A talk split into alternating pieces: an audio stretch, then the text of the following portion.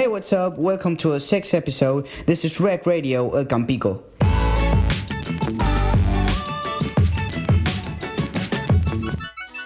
In this podcast, we're going to share with you some of the stories that we wrote for our collaborative book, Quarantine Stories. You will listen to some samples of Flash Fiction's writings.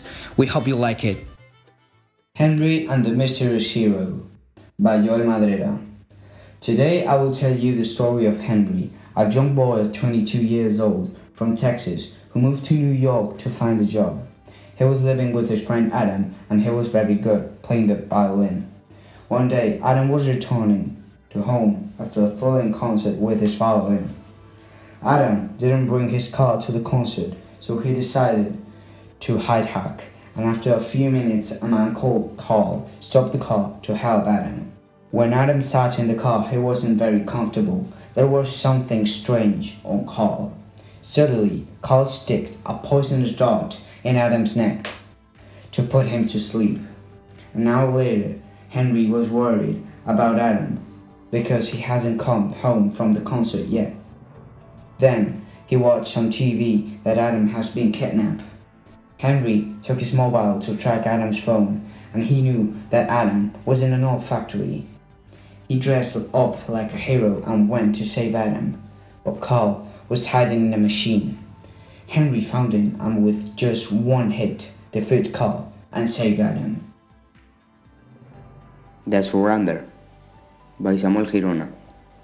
After the war, the daring English army gave up, but the Spanish army put them in serious trouble. The English army had tempted the Spanish army. The Spanish army was willing to attack the English army and finally they did. The Spanish army executed a lot of people, also leaving many people homeless. In the streets of England, especially in the most affected areas such as London, panic arose. London was called the Smoke City because of the bombings. Children lived surrounded by rubble and misery. On the battlefield, English soldiers died more and more, and organized gangs were responsible for robbing. Tom Edison Justice by Alejandro Miralles Ballesta. Tom Edison was an outlaw in the Wild West.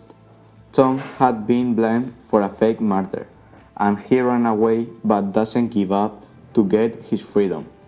One day he came to a town called Crystal Sun, and he saw that a house was burning. Tom entered the house and found a woman almost drowning in smoke. Tom saved her and she invited him for a drink at the bar. At the bar, Tom met Brutus Gang, a criminal whose father had blamed Tom for murder. Tom challenged Brutus to a duel since he was very daring and beat Brutus with a shot to the shoulder. Brutus tempted him with money not to give him, but Tom was not willing to accept it. And finally, Brutus and his father were executed for their crimes.